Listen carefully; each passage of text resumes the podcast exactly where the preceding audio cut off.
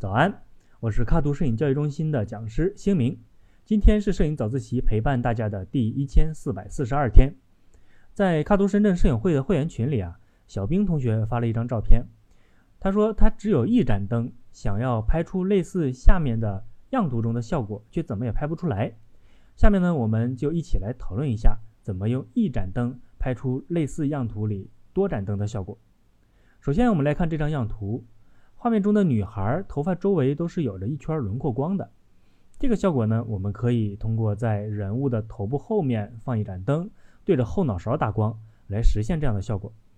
但是呢，样图里在有轮廓光的同时，人物又都是很亮的。现在我们在人物的后面已经有一盏灯了，打的其实是逆光。那么如果想要主体亮起来，就需要对人物来进行补光。样图应该是用大面积的光源进行的补光，但既然我们说好只用一盏灯，那就只能退而求其次，使用反光板来补光了。我猜小兵用的可能是一个不是很大的反光板，所以并没有把人物整体照亮。我用 Satellite 软件模拟了一下现场的环境，使用了一个比较大的反光板。我们可以看到人物整体提亮了不少，但是人物的左右两侧还是有一个比较明显的明暗对比的。而样图里面人物的身上的光线是比较均匀的，所以我又在另外一侧加了一个反光板，现在就和样图里的画面差不多了。如果没有大的反光板的话，可以试着让模特面对一面白墙来拍。我常说，我见过最大的反光板就是我家的天花板。这句话对墙来说也是一样的。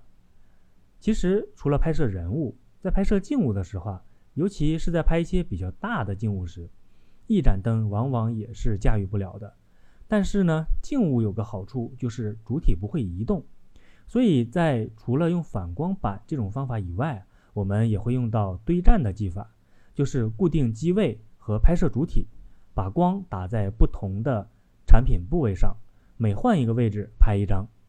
然后把这些照片作为单独的图层导入 PS，再用蒙版工具和画笔工具。